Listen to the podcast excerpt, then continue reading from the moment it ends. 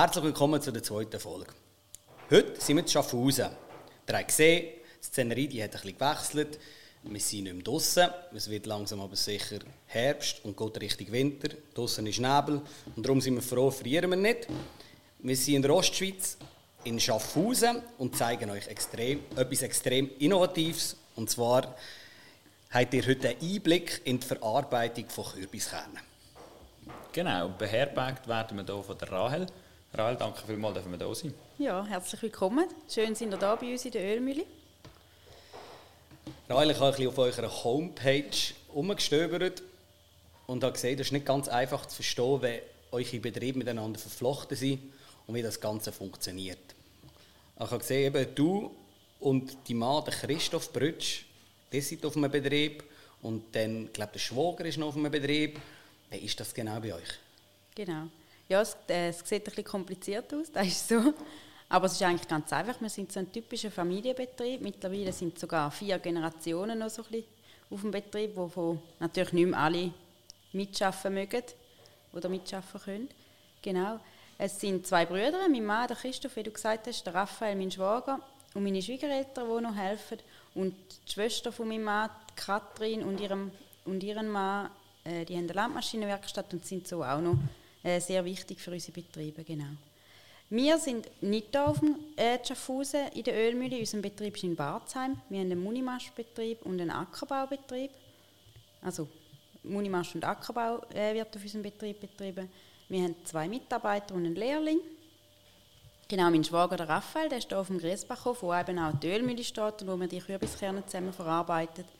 Er ist auf dem äh, Griesbach mit seiner Partnerin und meine Schwiegereltern wohnen auch da, genau. Und helfen natürlich uns tatkräftig mit überall, wo Arbeit anfällt. Genau.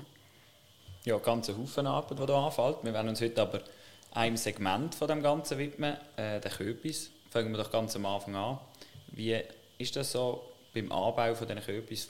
Was kommt es da darauf an? Genau. Also ich muss vielleicht noch mal schnell zurück zu der letzten Frage. Und zwar haben wir die Kürbis Sache, äh, Geschichte machen wir miteinander. Wir haben zusammen eine GmbH, wo, wo wir als Familie be, äh, äh, bewirtschaftet. Genau. Und dort in der GmbH machen wir unter anderem die Kürbiskerne. Wir organisieren den Anbau, wo wir noch 30 andere Bauern haben, die für uns die Ölkürbis anbauen. Wir organisieren die Ernte, äh, die Verarbeitung zu den Produkten. Also eigentlich machen wir vom Feld, vom Anbau bis auf den Tisch oder bis da bei uns im Kasten in der Ölmühle Produkte fertig sind, alles selber. Genau. Und das machen wir eben miteinander. Genau. Aber, aber eben, das muss ja alles koordiniert sein und dann kommt so ein bisschen das, was der Bauer fast am liebsten macht, vor allem ist eben etwas setzen oder etwas säen. Wie, wie fängt das genau. an? Wo, wo liegen die Tücken, wie vorhin Simon schon gesagt hat? Ja, also im Anbau der Kerne. Oh ja. Genau. Ja, da ist die Kernkompetenz natürlich bei den Bauern, weil meine Kernkompetenz ist nicht äh, äh, der Anbau und das ist, das ist schön. Da kann jeder nämlich das so einbringen, was er gerne macht und auch gut kann. Und da macht Raphael und mein Mann wirklich sehr gut. Die bauen die Ölkürbisse an. Natürlich auch die anderen Bauern, die für uns das machen mit Anbauverträgen. Äh, der Klimawandel, wo der Ölkürbis, äh, hat der Öl, kommt dem Ölkürbisanbau eigentlich sehr entgegen. Also der hat sehr gerne warm und hat gerne trocken, genau. Äh, ja, da ist eigentlich sehr eine einfache oder relativ unkomplizierte Kultur im Anbau, genau. Wenn eigentlich ein, Öl, äh, ein Ölkürbis gesagt oder wie gesagt, nicht gesetzt? Gesagt, Nein, der wird gesagt. Der wird genau. gesagt und wann wird er gesagt? Der wird Mitte April gesagt. Und wann genau. wird er geerntet? Jetzt sind wir gerade fertig mit der Ernte. Genau, vor einer Woche sind wir fertig geworden. So im Bauernjargon, aber das ist so eine klassische Sommerkultur. Also alles genau. klar.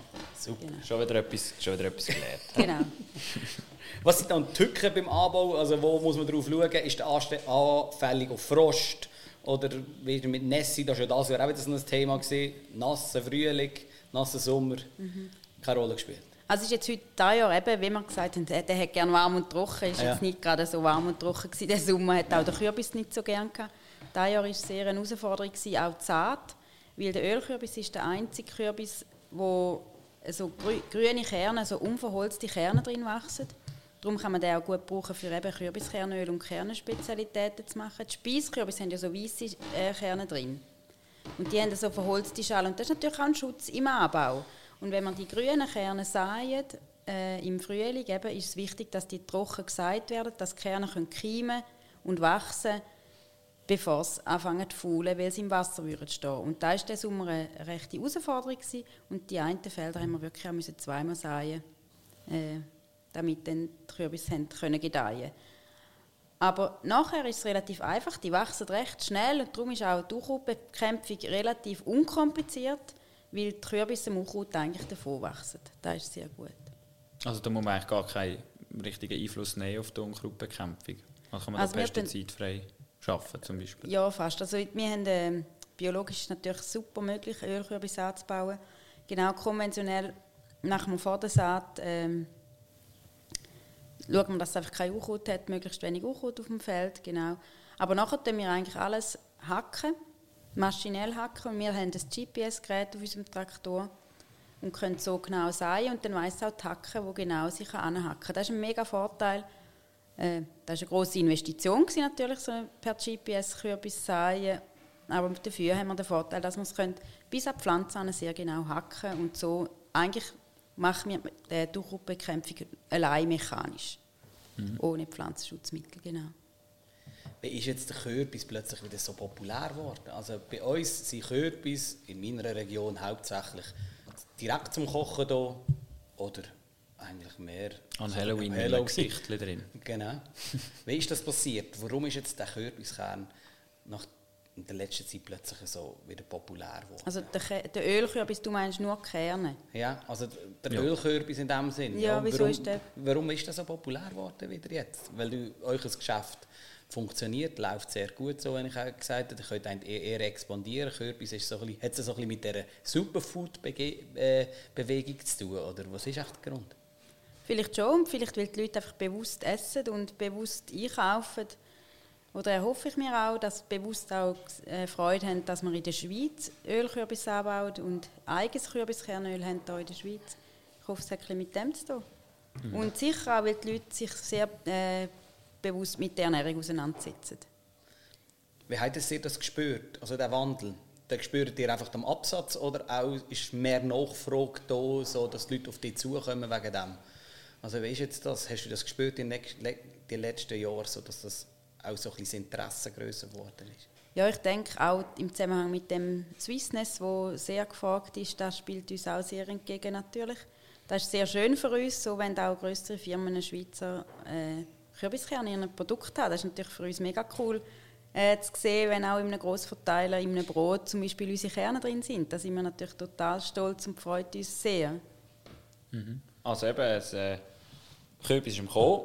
Du hast schon angeschnitten, René, so ein bisschen in Richtung Superfood. Äh, ihr habt ein Kochbuch.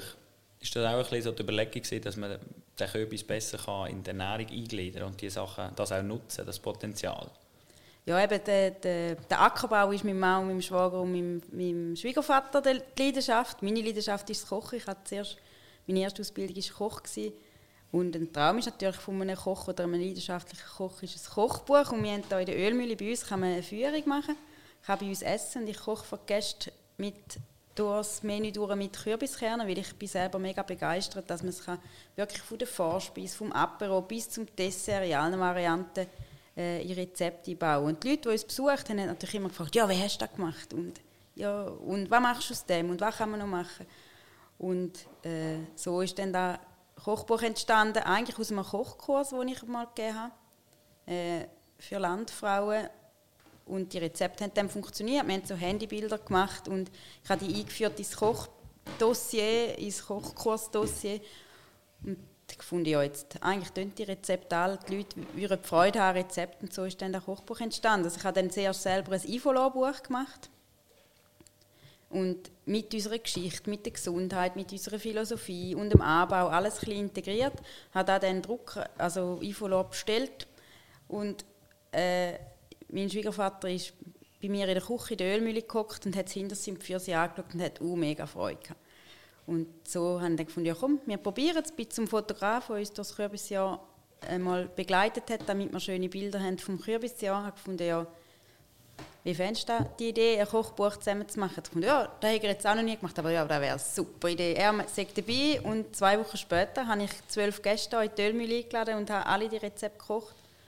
Und die Leute haben gegessen, dass die Bilder im Buch ein bisschen leben und Ja, und es ist ein total lässiger Tag und wir haben an einem Tag alle Fotos gemacht für das Kochbuch. Und jetzt wissen die Leute, die uns besuchen, äh, was sie machen aus den Kürbiskern und dem Kürbiskernöl, genau. Mhm. Da können wir gerade ein bisschen den Bogen schlagen. Also vom Feld bis nachher in die Flasche, bis du es kannst kochen mhm. kannst. sagen. Was sind da für Schritte nötig, dass dann noch das Produkt fertig ist? Also eben, nach dem Anbau werden die Kürbis eigentlich geschwadet auf den Feldern, dass es so Reihen gibt. Es ist ein wie ein Schneepflug, dann gibt es so Reihen. Und dann fährt die Erntemaschine drüber, das ist so ein Stachel, wo die Kürbis so aufstachelt und dann gehen sie durch die Rösttrommel. Die Kürbiskerne werden vom Fleisch getrennt. Und das Fleisch gibt gerade wieder, da ist beim Ölkürbis, wie man auch hier sieht, das ist so ein bisschen helles Fleisch. Es ist auch so geschmacklos, wie es hell ist.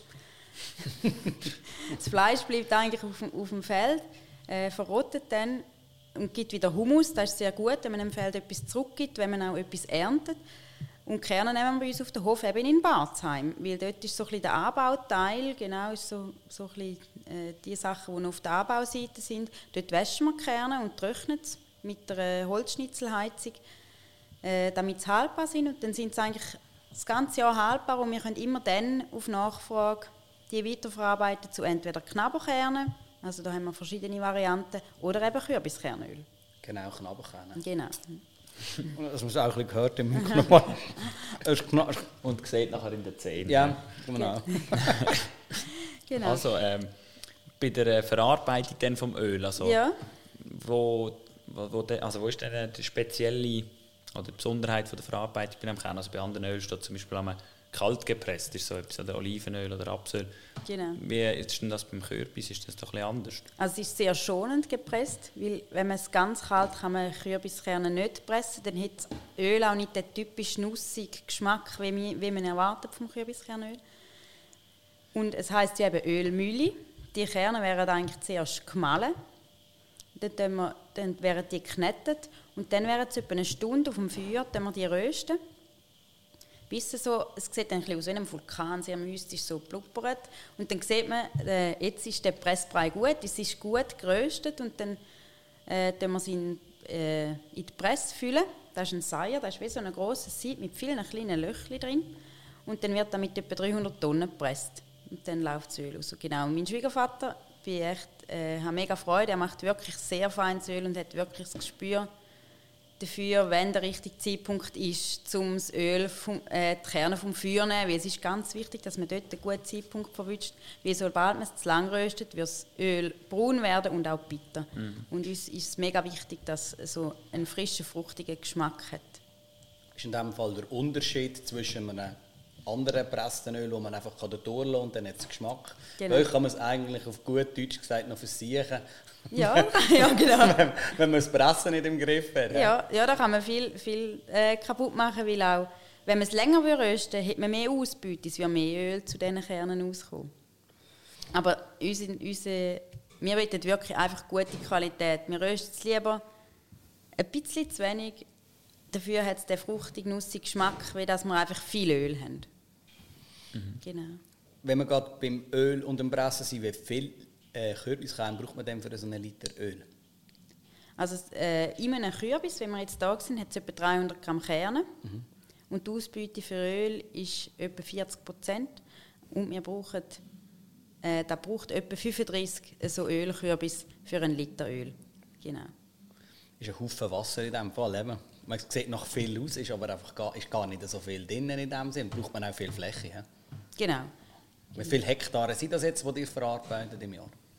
Also jetzt haben wir dieses Jahr zum Glück die Fläche mega ausgedehnt. Wir sind sehr froh, weil die Ernte einfach wirklich auch wegen dem nassen, der kühleren Sommer ein bisschen kleiner ausfällt. Äh, wir haben etwa 80 Hektare, eben, wo, wo wir aber zusammen wirklich mit motivierten, äh, lässigen anderen Bauern, mit etwa 30 verschiedenen Bauern, da anbauen. Genau. Mhm. Und äh, jetzt hocken wir ja hier in dieser Ölmühle, wie du vorher schon gesagt hast. Wie sind ihr denn dazu gekommen? Eben, du hast es vorher auch schon gesagt, das macht eigentlich so niemand in der Schweiz. Genau. Wie sind ihr denn dazu gekommen, die verrückte Idee zu haben und zu sagen, ja komm, das machen wir? Also, was hat da dazu geführt? Ja, ja jetzt sitzen wir hier in der Ölmühle und es sieht uh, mega schön aus und es sieht so, äh, ja, fertig aus, eigentlich das Projekt, aber das ist natürlich überhaupt nicht von Anfang an fertig gewesen. Es ist 25 Jahre, wo zuerst meine Schwiegereltern angefangen haben, Öl, also Ölkürbis anzubauen. Das ist eigentlich aus einer Krise entstanden. In dieser Zeit war die BSC-Krise. Und sie haben eigentlich eine unabhängige Nische gesucht, äh, neben dem, eben zum unabhängig zu werden und auch etwas Neues, Innovatives zu probieren. Und sind so dann, haben noch andere Sachen natürlich abgeklärt, aber sind so eigentlich dann auf den Ölkürbis gekommen und mit Höhen und Tiefen äh, und immer wieder daran glauben und sich immer wieder aufraffen und Freude daran zu haben, ja, haben es dann da geschafft. Ich bin seit 2003 auch äh, bei der Familie dabei und ja. Aber dann hast du ja dann schon gespürt, dass da Potenzial in, in die Richtung da ist, oder? Also das muss sich ja schon länger so entwickelt haben. Weil ich habe ehrlich gesagt noch nicht viel von Kürbisöl gehört. Ja. Oder Kürbiskernöl. Also da habe ich dich allein. Ich glaube, das sind immer Familienentscheid Das und manchmal, das ist auch noch gut, wenn man ein Paar ist. Einmal glaubt der mehr dran und einmal glaubt der mehr dran. Einmal hat der mehr Motivation und einmal der. Und so können wir einander immer wieder motivieren, zum weiterzuziehen und das weiter weiterzubringen. Und, und, ja. Wir haben jetzt gehört, wie sie produziert und noch verarbeitet werden, die Kürbiskerne. Wie funktioniert denn bei euch am Schluss ähm, das Verpacken und wo gehen die an, wo kann man die kaufen? Wie funktioniert das bei euch? Also wir machen wirklich bis in die Flaschen alles selber. Mein Schwiegervater, ich habe es gesagt, macht das Öl. Äh, meine Schwiegermutter äh, macht vor allem die Verarbeitung der Kerne. Also wir machen salzige Kerne, brennte Kerne, mit Chili haben wir Kürbiskerne, Naturkerne und was wir eben auch haben, ist, wir probieren möglichst alles zu brauchen, äh, ist der Presskuchen. Das ist der, der übrig bleibt, wenn man Kernöl macht. Und das ist ja dann mega fettarm, da haben wir ja rausgepresst und sehr eiweißreich. Der Presskuchen hat 50% Eiweiß und den malen wir dann zu Mehl und den kann man brauchen für Backwaren. Und dort wir auch, den sehen wir hier auch äh, stehen. Wir probieren wirklich eigentlich alles zu brauchen und verkaufen. Dann wir es hier bei uns erst äh, im, im Laden in der Ölmühle. Wir haben aber auch einen Online-Shop, wo man bestellen kann, wo man es verschicken in die ganze Schweiz, alle unsere Produkte. Und haben aber einen grossen Teil, und das ist mega lässig, haben wir so ein Direktvermarkternetz in der, in der Schweiz, wo andere Bauernhofläden oder Spezialitätengeschäfte äh, Kürbiskern und Kürbiskernöl für uns verkaufen. Und das ist cool, weil so gehen sie auch zurück zu den Produzenten. Also Produzenten, die für uns anbauen, haben auch ihre Hofläden und haben dann auch ihr eigenes Öl eigentlich so in ihrem Hofladen. Genau. Und wieso setzt ihr auf Direktvermarktung? Wo sehen Sie dort den Vorteil drin? Also was sind die Argumente für das? Wieso, dass man direkt vermarktet? Also mhm. wir haben so natürlich ganz viele verschiedene Regionen, wo man so können erreichen können. Äh, das ist sicher ein, die, äh, ein Vorteil, so können wir in die ganzen Regionen. Und das andere ist, äh, wenn jemand einen kleineren Hofladen nicht mehr will, äh, mitmachen dann fällt nicht so ein groß, also das Risiko ist einfach ein verteilt. Wenn mhm. du dann jemanden einen Zulieferer hast, Mhm. Ähm, wenn dann der abspringt, hast du dann plötzlich gar keinen mehr. Und so sind wir wirklich ein flexibel. Mhm. Okay. Wir haben jetzt die zwei, die zwei Sachen diskutiert und haben noch ein drittes Thema, wo wir gerne mit dir darüber würden schwätzen. Und zwar ist das auch noch etwas, du bist, das ist für uns eigentlich ein bisschen schwach, aber es hat sich einfach noch nicht ergeben. Du bist die erste Frau auf unserem Hofenbänkchen. Ja, das ist ja eher. ja. So kann man sagen. Äh, nein. nein, aber das ist sicher auch ein Riesenthema. Auch momentan in den Medien wird mal darüber diskutiert, jetzt auch mm, über, über, ähm, über die, die Rolle von der Frau auf dem Bauernhof und für, über die Verantwortung von der Frau auf dem Bauernhof. Mhm. Was ist eigentlich deine Verantwortung auf dem Bauernhof? Also, die Frau taktet ja eigentlich viel mehr, als man gegen außen sieht. Also was, was ist dein dein Aufgabenbereich, wo du, wo du von morgen bis zu oben damit zu tun hast? Mhm. Ja, aber wir haben ja wie die zwei Betriebe. Also wir haben den Bauernhof in Barzheim, wo ich, äh, wo ich mitschaffe. Mhm. Und wir haben die, Öl, die Kürbiskernsachen oder die Brütsch Erdverbunden GmbH, wo wir unter anderem die Kürbiskernsachen machen. Und auf unserem Betrieb in Barzheim habe ich früher noch, muss ich ganz ehrlich gestehen, noch viel mehr gemacht wie heute in praktischer Hinsicht. Ich habe, als ich gekommen bin, habe ich Kälber getränkt, äh, habe ich auf, auf dem Acker mitgeschafft.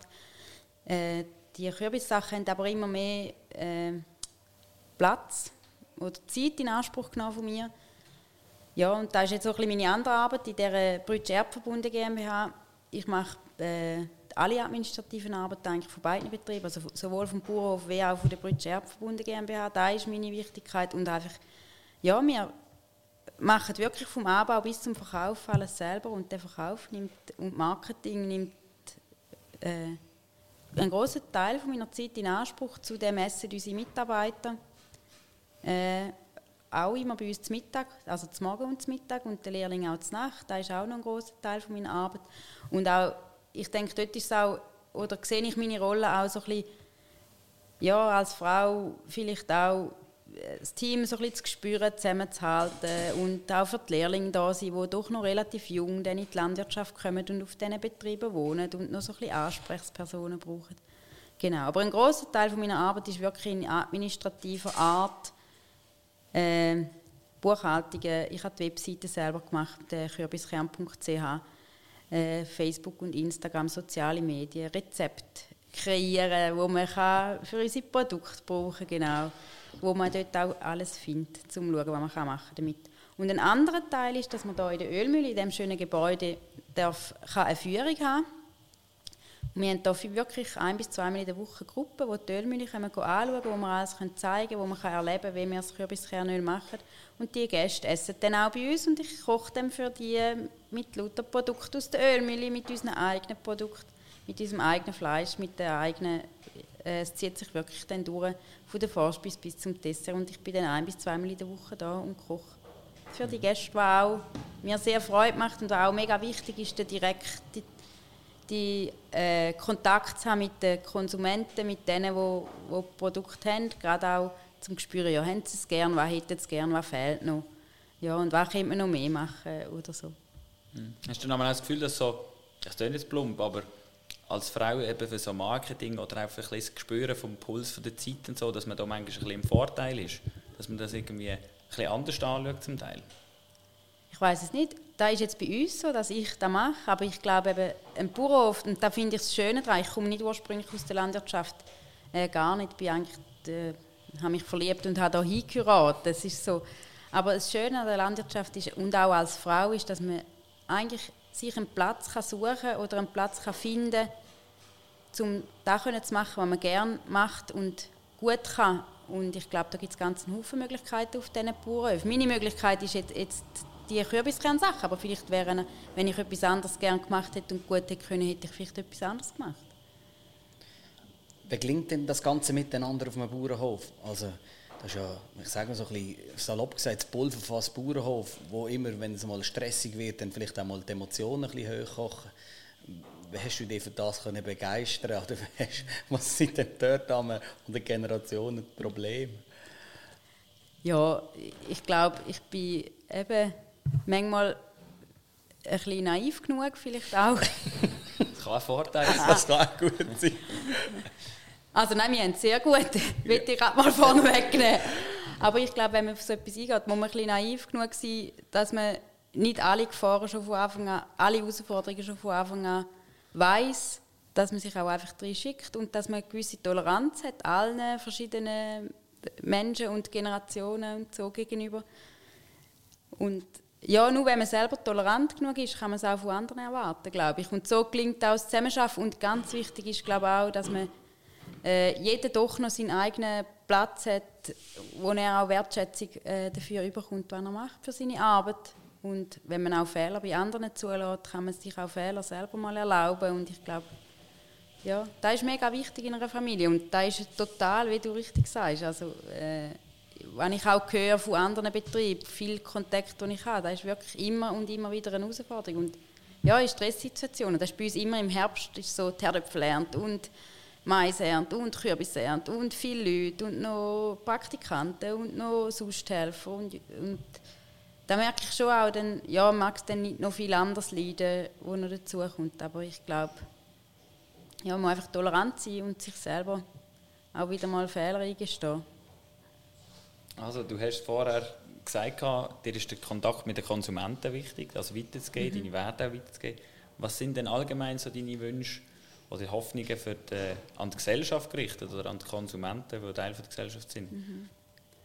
Also ich finde es mega schön, die Entwicklung, wo, wo, wo ich jetzt spüre. Ich bin jetzt gerade von elf Tagen Olma, Schaffhausen war Gastkanton an der, an der Olma äh, St. Gallen und ich durfte dort in dem Rahmen von dem Gastkanton dort sein. Und ich habe nicht, also ich habe nicht gewusst, was mich dort erwartet und ich hatte so Freude, weil die Leute wirklich interessiert waren. Sie sind nicht durchgelaufen und haben nur probiert und weitergelaufen und haben nichts wissen. Sondern sie haben sehr Interesse gehabt, die Geschichte hinten an dem Produkt, wenn du dann anfängst hast zu erzählen. Sie haben es wissen und sie sind sehr interessiert. Und da finde ich sehr einen schönen Trend. Und da hoffe ich, dass das so bleibt und dass da vielleicht noch ein bisschen weitergeht zu, zu, zu anderen Leuten, die da vielleicht bis jetzt noch nicht so gemerkt haben, dass wir wirklich hier in der Schweiz oder in jeder Region besondere und sehr feine äh, Sachen machen und sehr innovativ sind. Das war ein sehr schönes Schlusswort. Also ich danke dir ganz herzlich, dass du uns hier reingelassen hast, in eure Ölmühle. Und wir dürfen hineinschauen, in das, was ihr alles macht bei euch. Und Simon? Ich glaube, wir sind happy, wir haben einen Haufen erfahren und äh, eben auch gehört, auf was es dann für die Produzenten oder für Produzentin in dem Fall darauf ankommen würde. Ja, danke, sind ihr gekommen. Hat mich sehr gefreut. wir machen hier den Strich, bei der Kamera zumindest, weil wir machen natürlich wie immer noch weiter. Ihr müsst jetzt einfach wechseln auf Spotify. Dort geht es weiter mit noch zusätzlichen Fragen und unserer weltbekannten Playlist. Also Leute, ich das nicht entgehen Der Rael ist schon nervös. aber, aber das kommt dann schon gut. Vor allem, wir nehmen die Runde, was der Simon rein tut. Ich habe nämlich keinen Plan. Mir nimmt Wunder, was ich rein tue, weil, weil wir auch schauen. Ah, ihr dürft auch rein tun? Wir dürfen auch rein ah, natürlich. Okay. Jetzt wird es noch schwieriger. dann wird es sehr schwierig. Also, vielen Dank, haben wir dafür da sein. Nochmal. Und euch umschalten und sonst bis zum nächsten Mal, wie immer, Standard auf YouTube, liken, abonnieren nicht vergessen. He? Tschüss zusammen. Hello Spotify. Das ist legendär. Alle, die umstellen, die wissen genau, wenn der Simon sagt, Hello Spotify, dann seid ihr auf Spotify, wenn ihr es noch nicht gemerkt habt. Genau. Und wir wollen nicht lange um einen heißen Brei, Brei, Brei reden, sondern wir machen jetzt das. Playlist.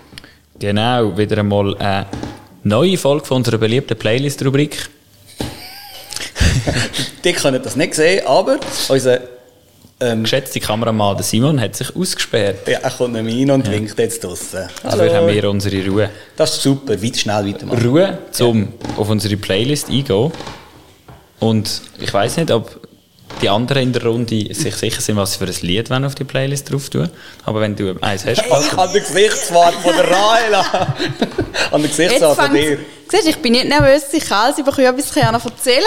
Ja, da weiss ich Aber sobald ich mal ein Lied wünsche, ja. äh, stand ich an. Aber ich, ja, äh, wenn ihr zuerst. Also, ich würde sagen, wir fangen an mit dem Simon Heiniger. Also, dann fange ich an. Und zwar, oder, habe ich ein Lied ausgesucht, das in zweierlei Hinsicht passend ist, finde ich. Ähm, von den Smashing Pumpkins 1979. Ein melancholischer Song, der gerade zum nebligen Wetter draußen passt. Und halt Pumpkins will. Ja. Pumpkins. Was heißt. Aha. Rüebli. Rüebli heisst es. Aber das ist ja, ist ja logisch gesehen, dass du immer etwas musst bringen musst, was dann noch extrem viel. Ich, ich werde jetzt ganz plump, es tut mir leid. Und liebe Ostschweizer, die da hören, das ist nicht böse. Aber wenn ich an die Ostschweiz denke, kann ich, stolper ich immer über das gleiche Lied. Und das ist über Philipp Albrecht mit seiner Freundin. das, ist gemein, das ist jetzt nicht Abschätzung gemeint, aber das ist echt ein Lied, das mir immer wieder bleibt hängen, ist sensationell. Ich tue das drauf. Rahel, jetzt musst du. Siehst du, ich habe jetzt keine Vorlaufzeit gehabt. Ich konnte jetzt den ganzen Weg auf Schaffhausen können studieren. Ich Nein, weiss, wir, dort. wir haben geschnurrt wie Bücher, wir haben auch studiert. Nicht studiert? Nein, wir haben nicht viel studiert Nein. über solche Sachen. Ähm, ich bin echt, ich bin recht am Anschlag. Mhm. Weil ich finde, es müsste etwas passend sein. Äh, man kann einfach, das Erste ist meistens das Beste. Komm. Irgendeins vom äh, Max Giesinger für meine Kinder. Eben, siehst du? Das ist doch super. Max Giesinger, was hat er verliehen? Das ist eine gute Frage. er hat am, am Stars in Town gespielt und ähm, ich sehe, meine... Das ist nicht schlecht. Doch, da uns jetzt was ich mir wünsche. Aber das ist ähm, nicht schlimm. Max Giesinger ist gut, wir nehmen das Du kannst uns das ja noch nachreichen, was für ein Lied das dann effektiv drauf da, Ich frage Sie noch, was für eins das wollen. Genau, und mhm. dann tun wir dann das drauf. Genau. Wunderbar.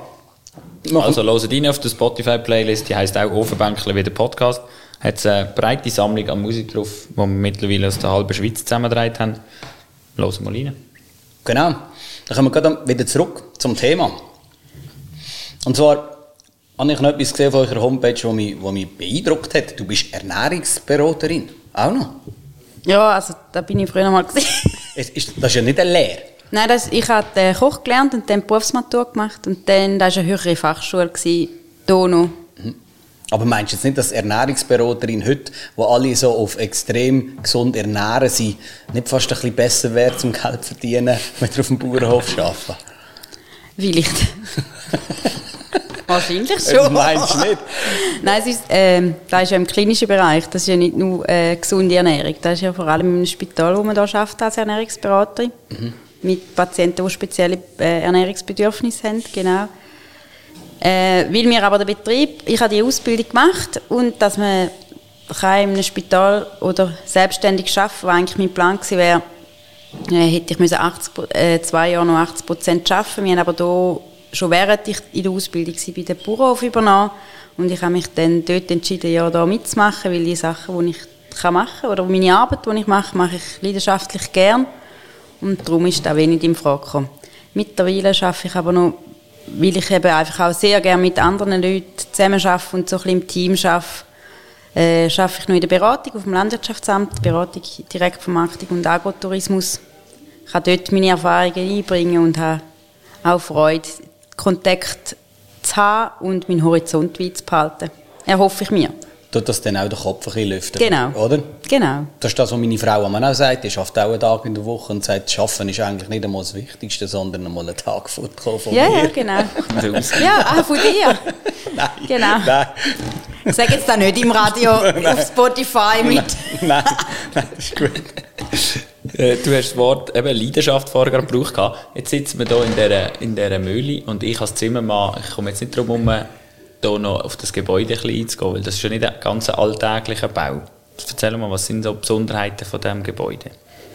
Ja, eben die Ölmühle haben wir 2017 gebaut. Da ist vorher ein Sauerstall gestanden. Hat aber schon lange, lange keine Säume drin gehabt.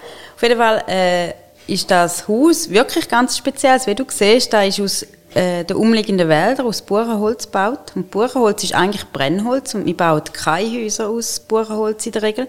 Da hat ein spezielles, neu entwickeltes Verfahren gebraucht, um äh, zu bauen, weil das Buchenholz hat so die Eigenschaft, dass sich da verzieht, wenn es trocknet. Und wir haben dann die, die Stämme am Stück Kern gebohrt und ein Jahr trocknen lassen, dass man es jetzt dann so hat können bauen Und es besteht eigentlich aus lauter Holz aus den umliegenden Wäldern.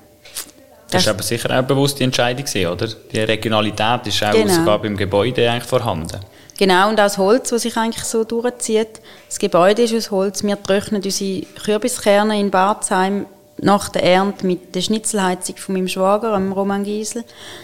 Äh, und nachher machen wir ja das Öl, wie wir vorher äh, erzählt haben, tun wir anrösten eine Stunde, auch auf dem Holz, also auch auf einem Feuer. Genau, so zieht sich eigentlich. Das Holz ist so ein eine Nebengeschichte von den Kürbiskernen. Ist das der Grund, warum der, warum der Agropreis bekommen hat? Ist das Gesamtkonzept? Ich habe noch nie etwas vom Agropreis jetzt direkt, was das bedeutet, gehört. Was bedeutet der Agropreis? Was ist das genau? Ich habe das gesehen von Russ auf Tafel und gelesen. Ich habe sicher auch schon in den landwirtschaftlichen Medien etwas über das gelesen, aber direkt, was man da, ähm, also was man muss geleistet haben, ist das fast ein bisschen falsch gesagt, aber was steckt hinter dem? Das nicht also Agropreis ist eigentlich der Innovationspreis von der, von der Landwirtschaft. Der kommt irgendein innovatives Projekt über, wo in der Landwirtschaft auffällt.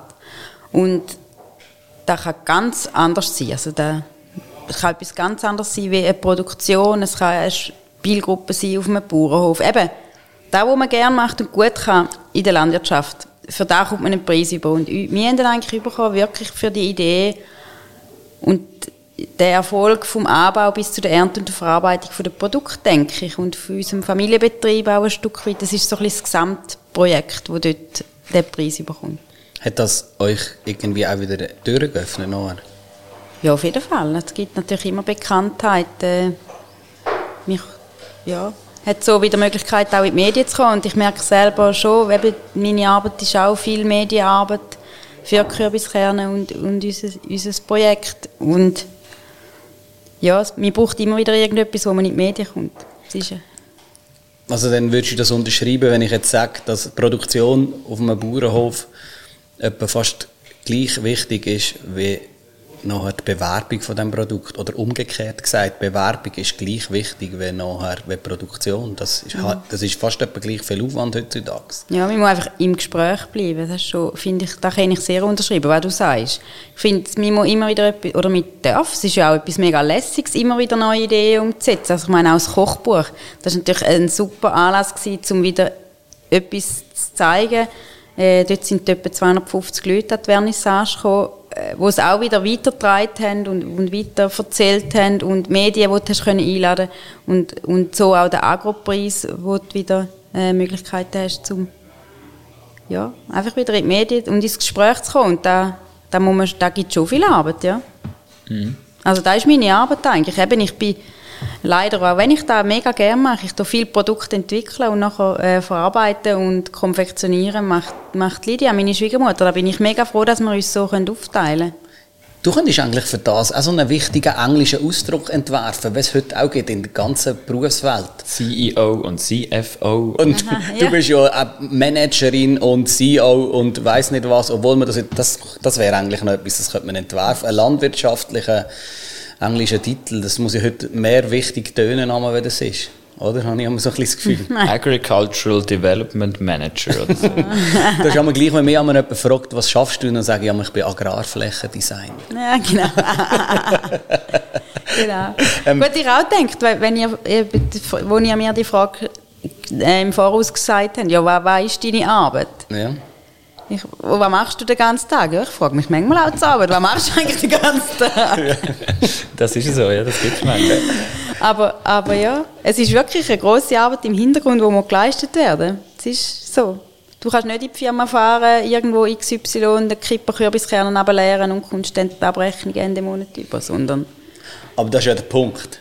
Das ist ja das, was wir jetzt auf unserem Hof, wenn ich unser eigenes Fleisch verarbeite oder in unserer Beiz koche Mhm. oder so, dann, das gibt so viel. Das gibt so viel Energie. Das ist positiver Stress, nenne ich das immer. Ja, ja, ich will gar nicht jammern. Ich mache das leidenschaftlich Eben, das gerne. meine ich. Also, das- es ist gar nicht... Eben, das ist nicht so jetzt gemeint, aber ich meine, das ist das auch, um andere Leute auch ermutigen, diesen Weg zu gehen. Ja. Weil das gibt genau das, was halt heute in der Landwirtschaft halt ein bisschen, ein bisschen das ist, wo, wo vielleicht einmal den Knick gibt, wenn man so viel darin investiert, etwas zu produzieren und am Schluss verkauft es jemand anderes und man, man sieht eigentlich das Lachen im Gesicht vom Kunden gar nicht mehr. Und das ist eigentlich das, Ja. das doppelt Positive an der, an der Direktvermarktung, auch in, in diesem Rahmen jetzt. Also für, für uns auf jeden Fall, für unsere Familie auf jeden Fall. Ja. Ich kann mir schon auch vorstellen, dass das nicht äh, jeder gleich braucht. Mir gibt da extrem viel Motivation und Kraft und Freude für meinen Alltag oder für, für unser Geschäft.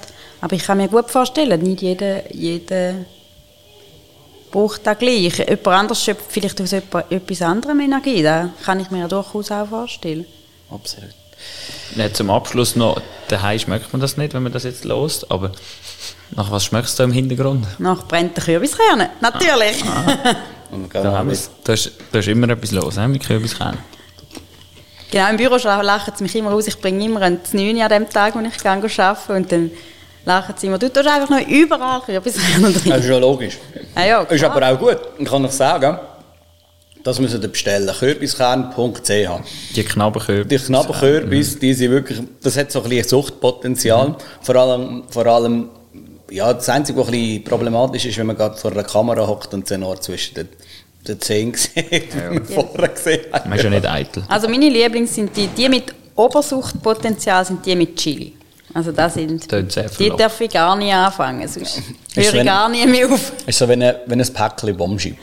Ja, genau. Oder Gummibälle. Oder? Ja, das ist es nicht. Kommt darauf an, es gibt Leute, die stehen da drauf. Ich, Ich auch nicht. gut. Habe ich aber gehört. Ich glaube, ähm, das war ein guter Abschluss gewesen für unsere Nachspielzeit. Nicht, dass es wieder heisst, es hat gar nicht gelohnt. Zum- Also heute hat es definitiv gelohnt, noch, noch zum Reinhören. Unbedingt nächstes Mal wieder einschalten Ja. und das weitertragen. Wir zwingen euch jetzt praktisch das zu abonnieren, weil auf Spotify ist da noch ein bisschen... Aufwärtspotenzial, Ah. Luft nach oben. Ja, wirklich. Und das muss euch auch immer wieder bewusst sein, wenn der Landwirtschaft weit unterstützen vor allem wenn ihr weit raustragen was wir alles machen auf unseren Höfen dann abonniert die landwirtschaftlichen Sachen. Als nicht, als nicht Landwirt sowieso erst recht, weil die ganzen Geschichten kommen erst äh, richtig viel Gewicht über, je mehr Abonnenten wie viel mehr, mehr, mehr Likes als man hat. Das Ganze nennt man Algorithmus, das muss ich euch nicht erzählen. Also, hey. Und schlussendlich lernt ihr einfach auch noch etwas dabei. Das ist auch nicht so schlecht. Ja? Und ihr wisst, was ihr auf die nächste Weihnacht könnt bestellen. Weil das ist ja sowieso auch immer ein Problem. Und was der Vorteil ist von diesen Produkten, die wir hier euch vorstellen, oder diesen Höfen, die Produkte verkaufen, es muss nicht von China mit einem Container angeschifft werden und wird jetzt drei Monate fast nicht geliefert. Das ist in der Schweiz alles kein Problem. Heute zum Beispiel jetzt hier, in diesem Fall, ähm, der Frau oder der Mutter ein Päckchen Kürbiskern bestellen. Eben, wie er gesagt hat, die mit der Chili. Knabberkürbis. Genau. Also in dem Sinn, folgen auf Spotify, abonnieren auf YouTube. Ist das jetzt ein bisschen lang gesetzt, aber viel Werbung? Komment Nein, das ist wegen eines ist es okay. Das machen wir sonst nie. Kommentiert flüssig, wenn euch irgendetwas stört, mhm. dann nicht. Ähm, nein, natürlich, für Kritik sind wir auch offen. Das wäre es ja. für heute. Mhm. Rael, auch hier nochmal, danke vielmals. Danke Merci. vielmals, schön, dass ihr da gewesen und einen guten. Merci. danke. Gut. Aber das sind wirklich... Hm? Hast du so vom Fernsehen?